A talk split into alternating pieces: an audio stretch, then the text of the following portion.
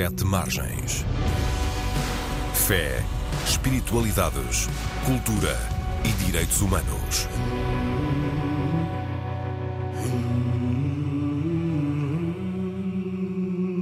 Olá, dou as boas-vindas a todas as pessoas que nos escutam no Sete Margens, programa da Antena 1 sobre fé, espiritualidades, direitos humanos e cultura. O meu nome é António Marujo. Este é um espaço de debate, comentário, entrevista, sempre em parceria com o jornal digital Sete Margens, que pode ser lido e consultado em setemargens.com. Hoje está connosco o presidente da Aliança Evangélica Portuguesa e membro da Igreja Batista, de uma das igrejas batistas de Lisboa, também professor de várias disciplinas de História e Teologia em instituições e seminários evangélicos. O seu nome é Timóteo Cavaco. A Aliança Evangélica representa os cristãos evangélicos, reunidos em 760 igrejas, comunidades, organismos de cooperação e organizações interdenominacionais. Entre os dias 14 e 21 de janeiro, os cerca de 600 milhões de fiéis representados pela Aliança Evangélica Mundial celebram em todo o mundo uma Semana Universal de Oração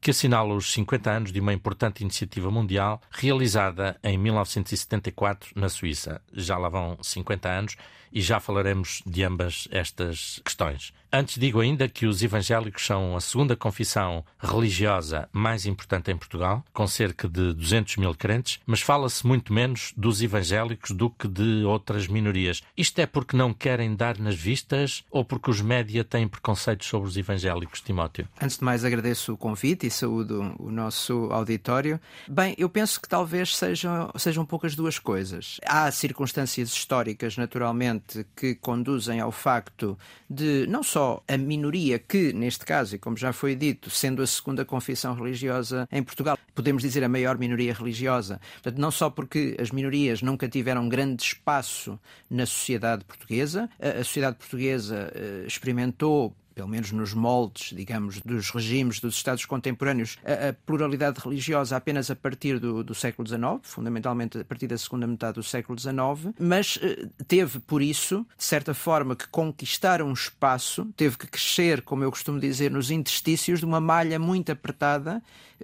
de penetração, naturalmente, do catolicismo romano eh, no país. E isso levou a que, desde logo, num, num primeiro momento, porque, obviamente, nem sequer o regime político permitia que eh, essas comunidades eh, existissem, não é? Eh, a Carta Constitucional de 1826 e os outros, as outras leis fundamentais da, da, monarquia estabeleciam que a religião do reino, a religião da coroa, era, e portanto todos os cidadãos portugueses, não é? Nessa altura já não súbditos, mas cidadãos, eram católicos romanos, por natureza e por, por lei, não é?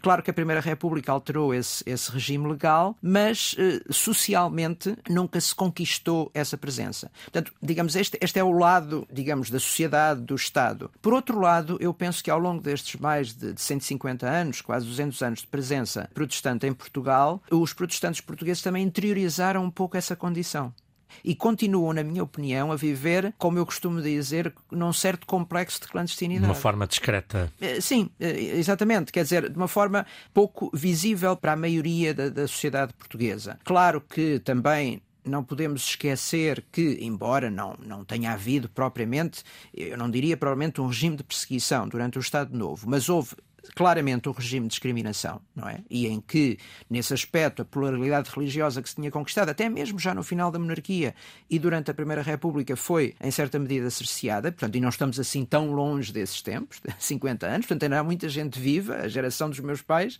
ainda, ainda se ainda, recorda dessa exatamente, discriminação exatamente, e dessa secundarização. Exatamente. Portanto, quer dizer, não estamos assim tão longe desse processo e, nesse sentido, eh, como eu digo, continua a haver, de certo modo, em algumas franjas, este complexo de clandestinidade que leva a que também da parte dos evangélicos, dos protestantes portugueses, não haja propriamente uma presença. Eu diria, naturalmente, as pessoas estão presentes na sociedade, em todas as áreas, não é? Na, na cultura, na educação, na, em todas as áreas há evangélicos eh, presentes, não é? Nos últimos anos, talvez tenha, tenha, sido mais visível, até, por exemplo, na música, na área da música e noutras, uhum. noutras expressões eh, culturais.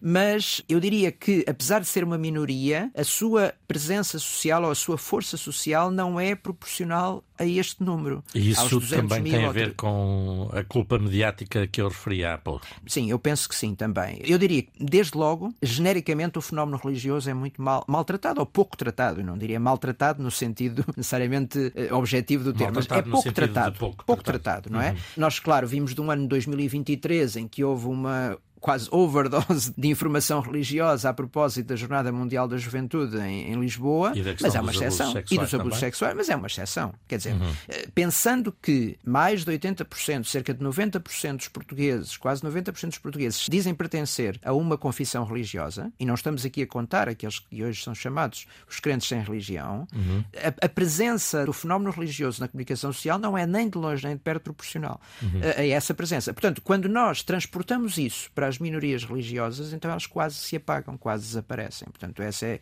é, é a leitura que eu faço do fenómeno religioso e do, do tratamento mediático do mesmo. Já o apresentei, Timóteo Cavaco é presidente da Aliança Evangélica e exerce este cargo desde 2022. Nasceu em Tondela, viveu em Angola entre os 4 e os 8 anos, onde o seu pai foi pastor de uma comunidade local também da Igreja Batista. Passou depois pela Figueira da Foz e por Coimbra, onde se licenciou em Química. Timóteo, a fé uh, ou Deus podem encontrar-se no laboratório? Uh, sim, eu penso que Deus e a fé estão presentes em todas as áreas da vida. E, e através da minha própria experiência pessoal tenho procurado fazer essa, digamos, essa compatibilização em tudo aquilo que promovo, porque eu acho que, tal como outros, eh, digamos, caracteres da nossa constituição eh, física, psicológica, social, que transparecem para, para aquilo, no fundo, para a atividade que nós exercemos, a fé sendo constituinte da minha natureza enquanto cristão tem que transparecer em qualquer outra área. Eu estava à espera que, quando eu fiz a pergunta, me respondesse que não, porque estava a remeter para a questão física. Não há experiências que provem a questão da fé ou, ou a existência de Deus. Embora hoje haja experiências científicas que testam, por exemplo, como é que determinados fatores da vida, sei lá, a propensão Sim. para a alegria, para a felicidade, Sim. etc., têm a ver com o ter fé ou não ter fé. Isso, uh, é verdade. Esse mas, tipo de experiências para si é válido? Mas a minha, eu, eu não tenho uma, uma visão nem, nem da ciência, nem de qualquer outra área do saber, digamos, positivista. Portanto, eu acho que eh, as, as diferentes áreas do saber se têm que complementar. Portanto, eu não vejo a ciência como um campo, digamos, ascético e capaz de determinar toda a existência. E é nesse sentido que eu acho que há esta possibilidade, digamos, esta, esta osmose, esta penetração entre, entre diferentes áreas, que, embora naturalmente não permitam que se use, por exemplo, o método científico para provar a existência de Deus, não chegaria a tanto, também não, não posso dizer nem posso afirmar que não se vê evidências de que haja uma realidade ulterior àquela que se encontra naquilo que é comprovável pelo método científico científico, não é? Portanto, e é nesta, nesta dinâmica que eu acho que, de facto, a fé cruza todas as áreas. Embora tenha eh, trabalhado uh, poucos anos no, no campo estritamente científico, não me via a trabalhar ali como que, entrando no laboratório, eu esquecesse tudo aquilo que sou. E, como eu dizia, a minha própria natureza enquanto cristão. Portanto, e nesse sentido, acho sinceramente, que servi tanto a Deus no laboratório como sirvo a Deus como um cristão empenhado nas, nas causas das organizações cristãs e das igrejas cristãs. De qualquer maneira, já há muito tempo que não tem exercido eh, não, profissionalmente não, na não, área não, da química. já há mais de 30 anos. Eh, também eh, ainda Chegou lecionei... a trabalhar em fábricas e Sim, sim, em, exatamente, na área industrial, fundamentalmente, e também lecionar no ensino secundário, mas de facto essa área está um pouco afastada. No entanto, também a esse nível é importante dizê-lo, eu acho que a, a nossa formação eh, nomeadamente a nossa formação de base, dá-nos sempre instrumentos que são muito úteis para o desenrolar da nossa vida. Ainda nestes dias estava a pensar o que eu aprendi, por exemplo, não só na área da química especificamente, ou da bioquímica, que foi especificamente a área em que me licenciei, mas, por exemplo, no campo da física, no campo da matemática, há, há muitos conceitos, muitos processos até, que foram muito importantes para o trabalho que eu tenho desenvolvido, por exemplo, até na área da gestão das organizações e noutras áreas uhum, em que eu me uhum, tenho uhum. uh, envolvido. Portanto, uh, não, uh, se quisermos, quer dizer, modestamente, naturalmente, mas eu tenho uma visão um pouco mais renascentista. De, uma visão do, holística. Uma, uma visão, visão, mais total. holística, exatamente, uhum. e eu acho que nós, no fundo, estamos e somos colocados, e aí também tenho essa convicção de que há um, um chamamento divino, acho que, que somos colocados nas diferentes áreas e ao serviço da sociedade uh, também para servir uh, a causa do Evangelho, para servir para, para, sermos servos de Cristo. Acho que essa Entretanto, é veio o gosto pela história, aliás, já percebemos pelas respostas uh, dadas até agora, esse gosto e essa cultura histórica. O Timóteo, nessa área, foi fundador da Sociedade Eduardo Moreira, em 2006, da Sociedade Portuguesa da História do Protestantismo, em 2012, publicou há dois anos uma história da Aliança Evangélica a propósito dos 100 anos da Aliança. Como é que nasceu esse gosto do Timóteo? Já agora, Bem, numa frase, se quiser dizer quem é o, o Eduardo Moreira, quem ah, foi o Eduardo sim, Moreira, sim. para percebermos okay. porque é que justifica uma sociedade, uma sociedade com Moreira. esse nome. Bem, Eduardo Moreira foi um, um, digamos, um pioneiro protestante em Portugal, não da primeiríssima geração, mas, mas vamos dizer. Estamos a falar do final do século XIX. Ele nasce no final do século XIX e começa muito cedo, logo no princípio, ainda como praticamente adolescente, começa a escrever, inclusive a ser responsável por várias publicações periódicas. Mas ele a sua foi... notoriedade é sobretudo na Primeira República, não é? Sim, sim. Ele, ele inclusivamente, ele chega a ser vice-presidente da Câmara Municipal de Lisboa durante a Primeira República, chefe de gabinete de, de, de ministros também da Primeira República.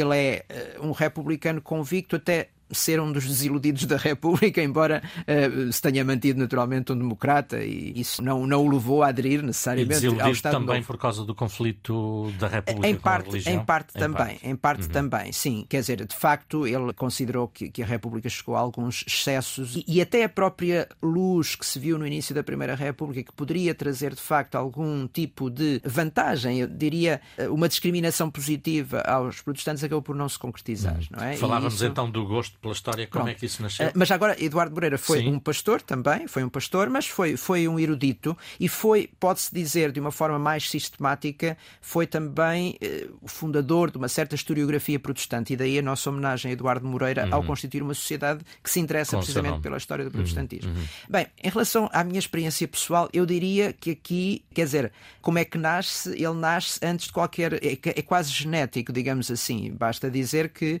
o meu pai, uh, falecido recentemente, era licenciado em História e tenho dois irmãos que são professores de História. Portanto, de facto, eu, eu é que fugi um pouco à norma, à norma familiar, porque, porque, eh, de facto, em casa transpirava-se esse gosto pela História, que nunca me abandonou. Por exemplo, mesmo quando eu estudei Bioquímica, tinha um gosto muito grande por conhecer a história da ciência, por exemplo. Uhum. Uh, portanto, esse gosto nunca me abandonou, mas depois fui conduzido inicialmente numa primeira fase em que, ao desenvolver os meus estudos teológicos, incidi mais sobre sobre o pensamento cristão, a história do pensamento cristão, a filosofia da religião. Eh, trabalhei mais essas áreas e aí a história, naturalmente, tem que estar muito, muito presente.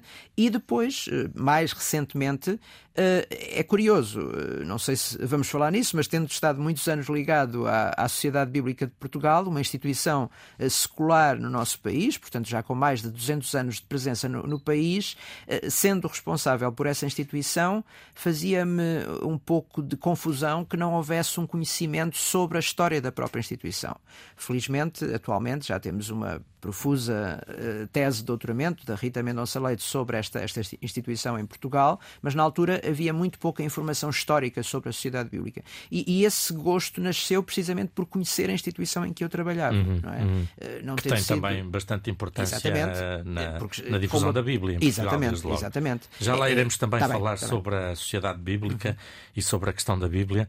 O que é que nos diz a história? Já há bocadinho aflorou isso, mas pergunto agora explicitamente: o que é que nos diz a história sobre a discriminação dos protestantes em Portugal, sobretudo no último Não. século? E estava a dizer precisamente que tem testemunhos de gerações ainda mais uhum, velhas uhum. que recordam esses tempos sim, de discriminação. Sim, sim, o que é que nos diz a história, Timóteo? A, a história diz-nos que eh, os, os protestantes no século XIX foram vistos por alguns setores, digamos, estamos a falar, é preciso perceber-se que naturalmente o protestantismo implanta-se em Portugal com comunidades portuguesas.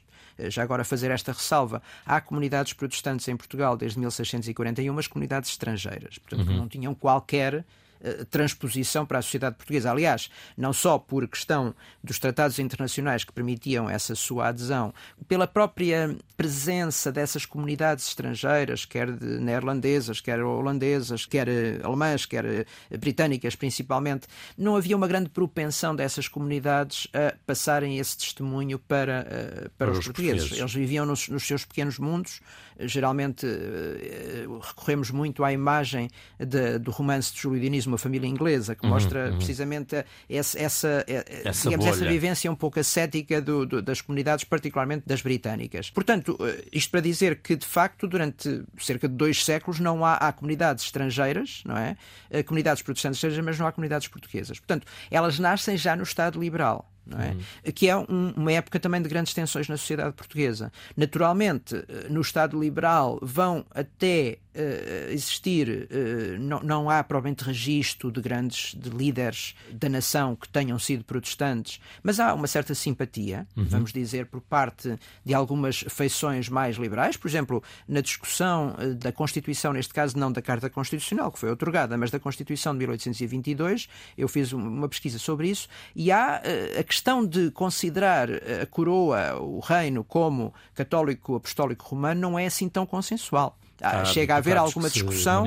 Exatamente. Isso. Pronto. E havia realmente uma, uma, uma, visão mais liberal, mesmo em relação, digamos, à Constituição uh, uh, do reino enquanto uh, confessional, não é? Mas essa discriminação vem, sobretudo, acentuar-se com o Estado Novo eu diria que em todos os regimes há, há discriminação, curiosamente, uhum. não é? O que é que acontece? Durante a, monarquia, os protestantes vão conseguindo alguma presença, fruto também dessa liberdade, embora, por outro lado, também há forças ultramontanas muito radicais que criticam fortemente os protestantes e que. E não foi sempre a mesma coisa, quer dizer, houve períodos de mais eh, Sim, discriminação eu diria, e outros menos. Exatamente. Eu diria que eh, talvez a grande força da oposição ao protestantismo é mais a sociedade portuguesa do que os regimes políticos. Uhum. porque em todos eles, claro, nunca se conseguiu uma, digamos, uma, uma, ausência completa de discriminação. Ainda hoje, de alguma forma, há fatores de discriminação então, socio-religiosos, naturalmente, não é? Mas, mas socialmente essa dificuldade foi muito grande. Já falámos aqui, por exemplo, na Sociedade Bíblica. Permita-me só citar aqui um exemplo muito curioso, porque muitas vezes, quando durante a Primeira República uh, os chamados colportores, os, os, os, vendedores das Bíblias que iam por esse país fora, chegavam a certas, a certas uh, localidades do nosso país, invariavelmente ou eram acusados de serem protestantes uhum. ou eram acusados de serem jesuítas. Portanto, ou, ou, seja, estavam sempre estavam mal, não é? Estavam mal. sempre mal. Portanto, quer Portanto, dizer. Do lado uh... político mais republicano, vamos dizer assim, ou antirreligioso, exatamente, eram acusados de serem jesuítas. Exatamente. Da parte do, católico, católico, eram acusados de serem protestantes. Eram protestantes. E, portanto, e, ou seja, Pires, exatamente. Altura, protestante eu, eu, sinónimo de eu acho que o grande problema, é por isso é, porque é que eu digo que este é um problema fundamentalmente social, tem a ver com o desconhecimento. E esse continua a ser o nosso problema.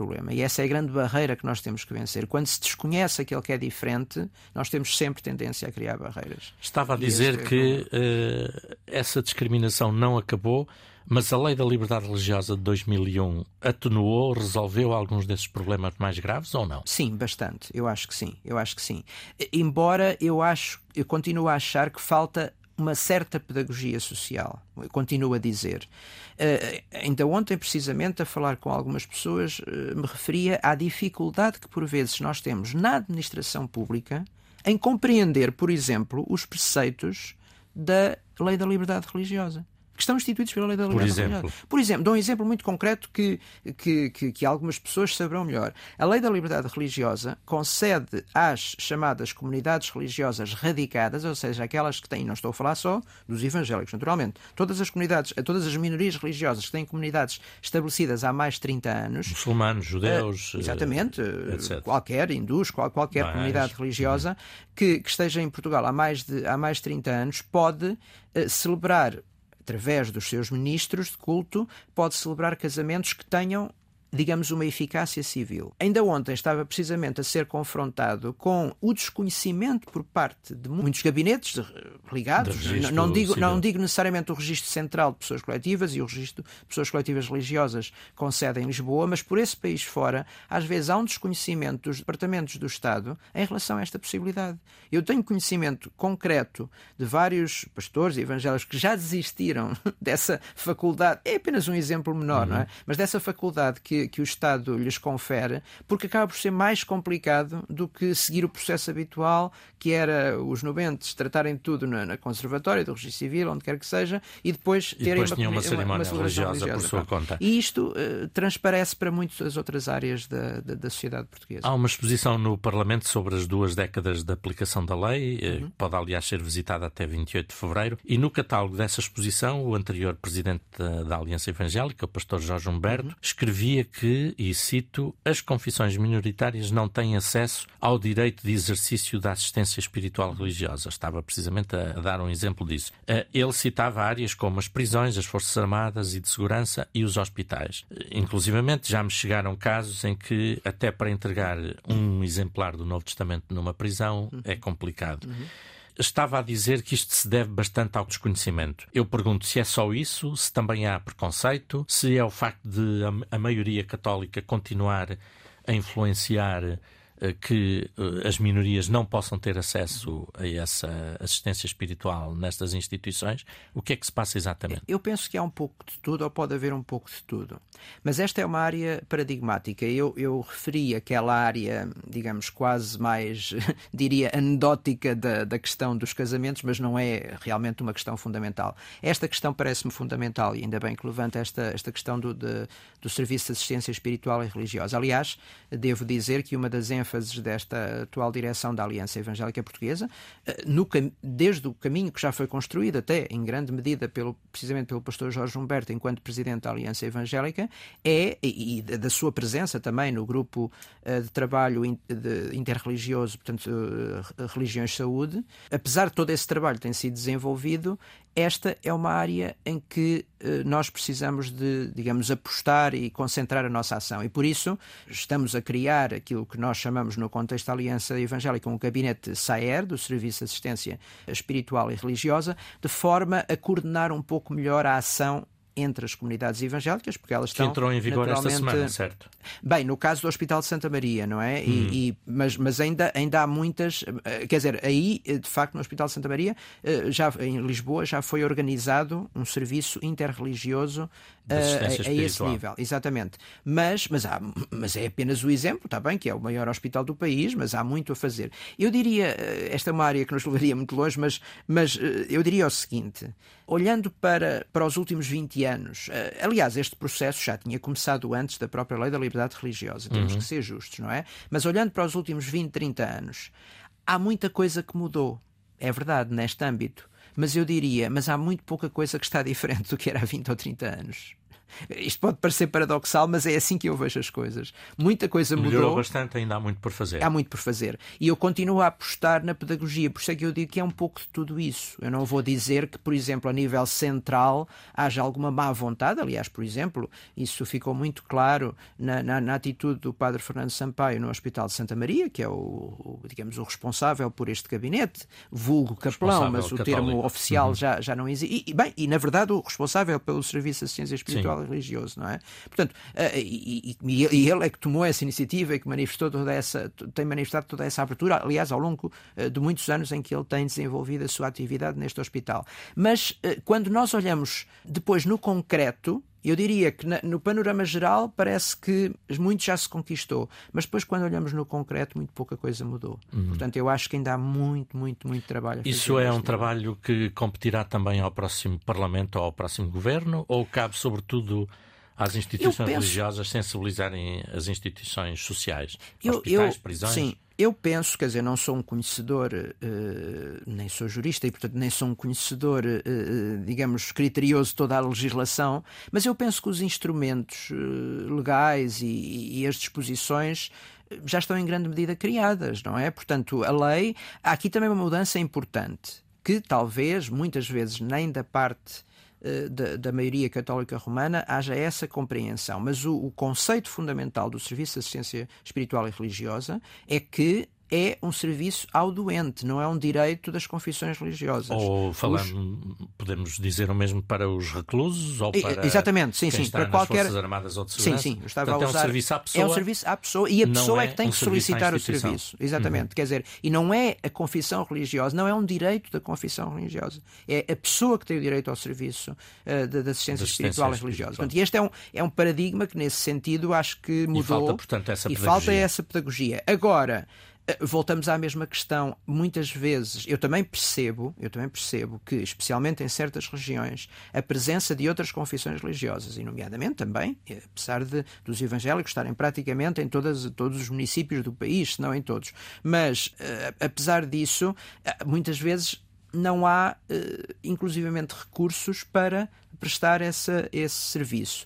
E cria-se aqui um ambiente de que, eh, bem, vamos deixar tudo como está, que é mais fácil, não é? Uhum. E é esse, esse imobilismo que eu acho que se tem que combater. Agora, eu acho que tem que haver, digamos, eh, intervenção de ambas as partes, naturalmente. Basicamente, é a Igreja Católica Romana, que na maior parte dos casos está entregue o serviço de assistência espiritual religiosa, portanto tem que haver abertura e ela tem se manifestado em, algumas, em alguns setores, mas também tem que haver a intervenção particularmente dos evangélicos, como a segunda confissão religiosa e, e naturalmente, de outras, de outras, outras minorias. Religiosas. No ano passado, e mudo um pouco de tema, portanto, em 2023, já estamos em 2024, um estudo que realizaram, a Aliança realizou junto de 350 pastores uhum. de comunidades evangélicas, concluiu que essas comunidades estão em grande crescimento. Uhum. Aliás, isto confirma também uma investigação, um estudo de há poucos anos coordenado pelos professores Alfredo Teixeira e Helena Vilaça, uhum. que dizem exatamente que estão em crescimento as comunidades evangélicas. Neste último que, que eu estava a citar, junto de 350 pastores, eh, conclui-se que mais de 60% dos seus membros são brasileiros. Há uma invasão brasileira nas comunidades evangélicas? Eh, bem, eu não, não, diria necessariamente que temos uma invasão, uma invasão de brasileiros. Eh, bem, eh, o dado, quer dizer, não, não há propriamente 60% de, de, brasileiros. O que acontece é que a, a presença do, dos estrangeiros é maioritariamente brasileira. Uhum. Mas, quer dizer, é dif... repare, e depois aqui há, há também Sim, outra questão. Os 60% eu disse mal, os 60% é dentro dos estrangeiros, os Sim, brasileiros exatamente. são a maior parte. Uh, exatamente, isso, isso é claro. Mas, mas, mas há uma grande parte mas, há, mas, mas, por exemplo, uh, o estudo de, que já citado do, de, de 2018 do, do professor Alfredo, dos professores Alfredo Teixeira e Helena Vilaça demonstraram que na área metropolitana de Lisboa 60% dos evangélicos são, são são estrangeiros, não, não apenas brasileiros, mas são estrangeiros. Na área metropolitana de Lisboa. Claro que este, esta presença depois é um pouco atenuada. Nós não temos dados tão atuais em relação a todo o país, porque o estudo uh, feito sobre todo o país já é de 2011, penso eu. Portanto, mas eu suspeito, quer dizer, pronto, isto é um pouco, um pouco empírica esta, esta minha apreciação, mas eu suspeito que mesmo a nível nacional pode, possa ser próximo de 50% o número de estrangeiros. Não exclusivamente brasileiros, porque de facto é muito curioso, nós hoje temos comunidades das mais diversas que muitas vezes nem relevamos, porque de facto a sua matriz não é cristã, até, por exemplo, mas temos comunidades indianas, paquistanesas, eh, chinesas, evangélicas, não é? Eh, portanto, ou seja, há muitos estrangeiros, não apenas brasileiros, que de facto são, são evangélicos. E eu diria, eh, penso que essa é a questão, digamos, que está por trás da, da, da sua pergunta, eu diria que de facto o crescimento uh, dos evangélicos tem, uh, tem, tem acontecido fundamentalmente à custa dos estrangeiros, não é? Agora, Depende... E nesses dos brasileiros. E, e, nesses, maioritariamente, dos brasileiros, que também são a maior comunidade. Este é um outro dado que não está completamente estudado, mas eu tenho uma certa curiosidade para perceber, mas tenho aqui uma ligeira suspeita, mas pronto, os cientistas que me perdoem destas coisas, mas tenho uma ligeira suspeita que na imigração brasileira para Portugal, o número de evangélicos, a percentagem de evangélicos é superior à percentagem de evangélicos no Brasil. Não sei se me estou a fazer uhum, entender. Uhum. Mas, ou seja, tenho essa percepção de que nem na, na, na migração de brasileiros para, para Portugal há claro que a presença de evangélicos na, na, na, sociedade brasileira já é muito relevante, não é? Mas mesmo assim dá-me ideia que talvez a percentagem dos migrantes brasileiros em Portugal ainda seja maior uh, a presença de protestantes. E, portanto, tudo isso leva a que numa comunidade muito pequena uh, haja uma, uma, um, peso, uma, um influxo, um uma, uma, inflação, digamos assim. Agora, uh, eu só retiraria a carga, eventualmente, eu sei que o António não, não estava a colocar essa pergunta nesse sentido, mas a carga eventualmente negativa que se possa retirar dessa ideia de invasão. Uhum. Eu não tenho essa ideia. Eu, eu, eu, eu sou completamente favorável a um mundo uh, sem fronteiras, uh, claro, naturalmente com alguma regulação, como, como acontece uh, naturalmente nos Estados modernos, nos Estados democráticos, mas sou completamente a favor de, de, de mundos e de, de, países multiculturais. E eu acho abertos. que eu acho que, que, que a imigração e também para as nossas comunidades, eu próprio pertenço a uma comunidade, não sei os números exatos, mas suspeito que os portugueses sejam a minoria e não me sinto minimamente incomodado com isso. Mas normalmente, Timóteo, precisamente eh, em relação a isso que está a dizer, normalmente os evangélicos são muito identificados com o Brasil, uhum. desde logo. Com manifestações de fé, podemos dizer, ou chamar mais emotivas ou mais superficiais, uhum. e também politicamente com grupos mais fechados ou conservadores, ou com fenómenos como Bolsonaro no Brasil, Trump nos Estados Unidos, a extrema-direita um pouco por todo lado e, portanto, seria lógico vê-los também mais fechados a fenómenos como a imigração. Esse retrato funciona? Quer dizer, vamos ver. É verdadeiro, eu, podemos dizer pois, assim? Eh, vamos ver. Quer dizer, o problema que, que eu vejo muitas vezes é uh, não se ir a fundo no estudo desses fenómenos sociais. Uh, eu diria, nem sempre o que salta para os média nem sempre a informação que salta para os média reproduz exatamente os processos e as dinâmicas sociais e socio-religiosas nos respectivos países. Eu não vou dizer que, naturalmente, no, nos Estados Unidos, que é um país, eh, vamos dizer, embora com uma grande presença de católicos e hoje em dia de pessoas sem religião, naturalmente, mas que tem uma matriz protestante, é óbvio que aquilo que é chamado o voto evangélico tem muito peso, não é? No Brasil, onde tem havido um crescimento muito à custa, não tanto das denominações mais tradicionais, aquelas que se implantaram primeiro no Brasil, como os presbiterianos, os batistas, eh, metodistas e outros, não tem sido eh, eh, nesse, nesses setores e nessas franjas que o protestantismo tem, os evangélicos têm crescido mais, mas é, mais ao nível de, exatamente nos novos movimentos chamados neo, neopentecostais, carismáticos. Portanto, ou seja, e, e, talvez também pela sua exuberância, pela sua, uh, digamos até muitas vezes pelo seu mediatismo, salte à vista essa, uh, digamos, essa, uh, essa leitura que se cola aos evangélicos. Mas eu devo dizer que, por exemplo, no Brasil, Uh, há universidades desde, desde o final do século XIX, princípio do século XX, de matriz protestante, quer dizer, e, e, e, portanto, ou seja, a presença social e, e, diria até mesmo cultural, e nesse caso o Brasil, de facto, é, é uma, comporta uma situação muito diferente daquela que nós temos em Portugal, mas a, a, essa presença social e cultural no Brasil do protestantismo não é de agora.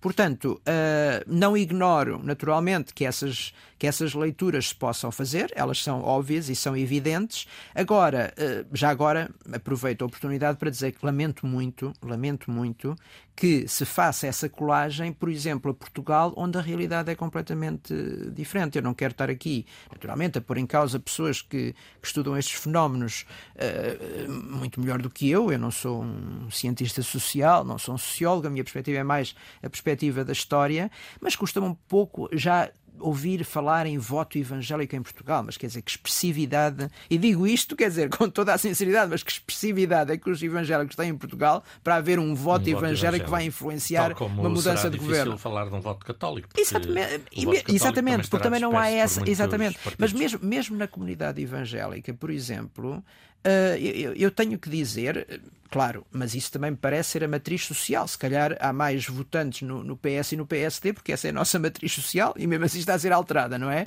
Mas depois, quer dizer, eu conheço votantes que vão desde o Bloco de Esquerda, admito, ao Chega, mas quer dizer, uh, agora não, não quer dizer que haja, uh, e que infelizmente tenho aqui que lamentar, mas isto deve ser dito, já ouvi declarações do próprio Presidente da República, professor Marcelo Rebelo de Sousa, a fazer esse tipo de associações uh, do voto dos evangélicos, uh, por exemplo, ao Partido Chega, o que não é de todo uh, razoável. Não há nenhuma ligação, muito menos institucional. Por exemplo, de, devo aqui dizer, e já que estamos em período pré-eleitoral, deixar muito claro esta ideia de que a Aliança Evangélica Portuguesa é completamente apartidária. se tem, se tem interesses, vamos dizer, se tem interesses na participação política de cidadania, com certeza, essa também é a nossa função, é contribuir para a construção de uma melhor cidadania. Agora, que tenha qualquer pastores... alinhamento uh, uh, partidário, isso é completamente falso. Mesmo admitindo que haja um ou outro pastor que se liga a um mas, mas quer dizer, mas como qualquer cidadão português, uhum, não é? Uhum. Quer dizer, vivemos num país livre, uh, tanto quanto eu sei, não há nenhum partido ilegalizado, e se o houver, naturalmente, então acho que essas ligações são, são espúrias, mas neste momento vivemos num país livre. Agora, eh, de alguma forma, querer colar os evangélicos e muito mais a aliança evangélica a um determinado setor, isso não faz nenhum sentido, até porque, lá está, os evangélicos, de certa forma, eh, claro, eh, talvez pela sua agenda, pela, pela sua, eh, pela sua, pelas suas convicções, naturalmente, é possível que haja pessoas mais alinhadas com um ou outro discurso político ou partidário. Mas isso não quer dizer de maneira nenhuma que as entidades evangélicas tenham que haja uma, uma identificação uhum. partidária. Uhum. Tenho ainda aqui quatro ou cinco perguntas para os últimos quatro minutos. Vou-lhe pedir agora respostas curtas, tanto quanto possível. A primeira seria esta: a Aliança manifestou-se contra a despenalização da eutanásia, uhum. ao lado, aliás, uhum. de várias outras sim, confissões sim. religiosas, mas não se vêem muitos cristãos, Timóteo, empenhados na luta, por exemplo, contra a emergência climática. Que retrato é que faz das preocupações da Bem, maior eu, parte dos evangélicos eu... em matérias como essa ou como as questões sociais do clima, da sim, guerra, sim. da fome? Eu aí contestaria, António, por uma razão muito simples. É precisamente em Portugal que nasce uma das organizações ambientalistas mais antigas que temos no nosso país, em 1983, por aí. A Rocha. Que é a Rocha, Rocha, que é a Rocha. É verdade e que, que é foi, ligada a que é uma organização ambientalista. É verdade que foi fundada por um inglês, exatamente, por um inglês, um pastor anglicano, Peter Harris, a quem eu, eu presto também a minha, a minha homenagem. Uh, ainda está uh, vivo, felizmente, mas, mas que de facto foi o fundador dessa, dessa organização uh, no Algarve. É uma pequena organização, naturalmente, lá está, não tem os recursos que muitas outras organizações terão. Mas que tem trabalho, aliás, em muitos países Exatamente, do mundo. Exatamente, mas momento. que tendo nascido em Portugal, hoje é uma organização internacional. Portanto, agora, eh, é evidente, claro, podemos dizer, ah, mas foi um estrangeiro que, que iniciou esta, esta, esta organização. Eu posso dizer que nos meus tempos de universidade, estamos a falar no, nos anos, no, na segunda metade dos anos 80, quando esta organização estava a crescer, nós, estudantes evangélicos, já estávamos, quando em Portugal praticamente não se falava nas questões do ambiente, no, no como os cristãos costumam dizer, no cuidado da criação, uh, já nós estávamos envolvidos nessas causas. Portanto, uh, agora, se ela é uma causa transversal aos evangélicos, é verdade que não é, mas pergunto eu, também é uma causa transversal à, à sociedade portuguesa? Infelizmente também não acho que seja. Uhum, uhum. Aqui, eh, de qualquer maneira, eu, eu, daria aqui uma tónica importante. A Rocha e os movimentos cristãos de defesa do ambiente têm uma perspectiva positiva, não apenas punitiva. Uma perspectiva positiva. Nós queremos cuidar da criação, mas não temos um discurso catastrofista, digamos assim. Portanto, a isso também é uma tónica importante. A Rocha tem um site, salvo erro, arrocha.org, quem que uhum. estiver interessado e curioso sobre para conhecer mais sobre Já agora o nome mantém-se em português em qualquer país Exatamente. do mundo. é um, falou do cuidado da criação e há 50 anos, nesse Congresso de Lausanne que eu citei no início, uhum. Esse tema foi também um dos temas fundamentais. A Semana Mundial de Oração, que a Aliança Evangélica Mundial promove agora entre o dia 14 e 21 uhum. deste mês, é para celebrar esse congresso. Numa frase, Timóteo, qual é o objetivo dessa semana? Bem, a Semana Universal de Oração é podemos dizer, a mais antiga iniciativa da, da, do movimento das alianças uh, evangélicas em todo o mundo e também em Portugal, apesar da Aliança Evangélica ter surgido em 1921, ela é celebrada desde 1879. Portanto, uh, é também a mais antiga iniciativa uh, de, dos evangélicos em, em, em Portugal. E, e, qual é a ideia? Celebrá-la em janeiro, no fundo, para, digamos, entregar o novo ano a Deus, aos seus cuidados e, no fundo, estabelecer estabelecermos o nosso espírito também de união entre os diferentes cristãos evangélicos. Também já citou que tinha sido responsável entre 97 e 2015 da Sociedade Bíblica Portuguesa, uma editora que trabalha com edições da Bíblia. Nesse período, a Sociedade Bíblica dinamizou duas importantes iniciativas. Uma, a edição da Bíblia em português corrente, uhum. e outra, a Bíblia manuscrita, uhum. que foi uma iniciativa que colocou milhares de portugueses a copiar toda Sim, a Bíblia exatamente. à mão. Quase 100 mil. Também, sinteticamente, duas décadas depois, é essas iniciativas deixaram marcas? Eu penso que sim. Deixaram marcas não só na promoção da Bíblia, como também na, e no caso da Sociedade Bíblica sendo claramente uma organização interconfessional, portanto aqui juntando de facto as diferentes famílias uh, do espectro uh, cristão, foi também uma oportunidade para juntar os cristãos e muitas outras pessoas que se associaram, mesmo sem ser cristãos, em torno deste manual, deste património uh, de humanidade, da humanidade que é a Bíblia. Eu ia fazer uma pergunta sobre duas iniciativas que vão ter a primeira em abril no Porto um encontro nacional de jovens e em setembro e outubro, setembro outubro ainda não está a data definida. não, não é? é? em setembro, em setembro. setembro. Sim, sim. Um congresso internacional também de jovens evangélicos que também será no Porto. Uhum.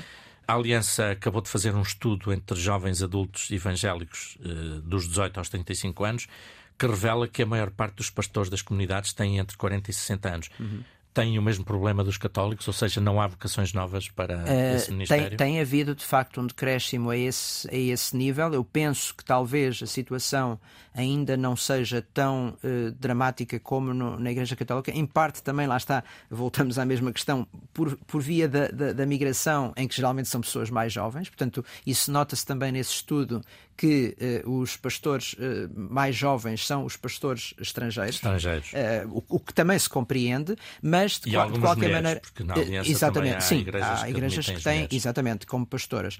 Mas já agora também mencionar este aspecto que me parece importante, por isso a nossa ênfase, particularmente este ano, virada muito para os jovens. Já agora, para além dos dois eventos mencionados, também dizer que o Fórum Evangélico, que é uma organização da própria Aliança Evangélica, que vai decorrer no dia 6 de abril, portanto, o primeiro sábado depois da Páscoa, também vai ter como tema a juventude e, e, e as vocações no campo uhum. da juventude. Uh, guardo os dois últimos minutos para uh, as duas últimas questões que costumamos uh, que costumo pedir aos convidados que comentem uma das notícias dos últimos dias no Sete Margens. e nesta última semana, mais ou menos, falámos do ataque que matou mais de 2.160 cristãos no dia de Natal, na Nigéria, uhum. a maior parte dos quais, aliás, eram evangélicos.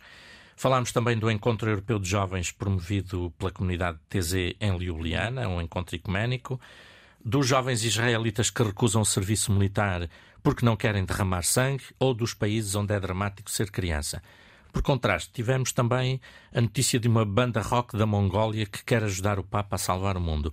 Entre o que leu no Sete Margens, tem alguma notícia que destaque, Timóteo? Tenho. Eh, por acaso, António, peço desculpa por não, não ir ao encontro de nenhuma destas ainda notícias, bem, embora as tenha lido todas. Eh, eu já agora devo dizer que recebo diretamente a newsletter do Sete Margens, mas que eh, por falta de tempo, não, nem sempre, tenho que confessar, como cristão não posso mentir, não é? Nem sempre consigo ler tudo, tudo isso. Mas curiosamente, ontem ou anteontem, quando eu estava à procura disso, saltou muito facilmente as notícias que eu escolheria para hoje, para, para destacar. Porquê? Porque eu, uh, geralmente, mesmo não lendo, vou uh, deixando lá no, no browser aquelas que eu quero ler mais tarde. E, e havia é? duas, que era uma delas do eminente jornalista António Marujo, o, o texto sobre, sobre, sobre Jesus e sobre como construir a, a figura de Jesus no, no, ponto de vista histórico, mas sobre uhum. essa o António será mais habilitado para comentar. Mas uma outra muito interessante que eu achei, pronto, pronto, já não dá tempo para explicar, mas sobre os cantares mirandeses uh, de Natal. Uhum. Uh,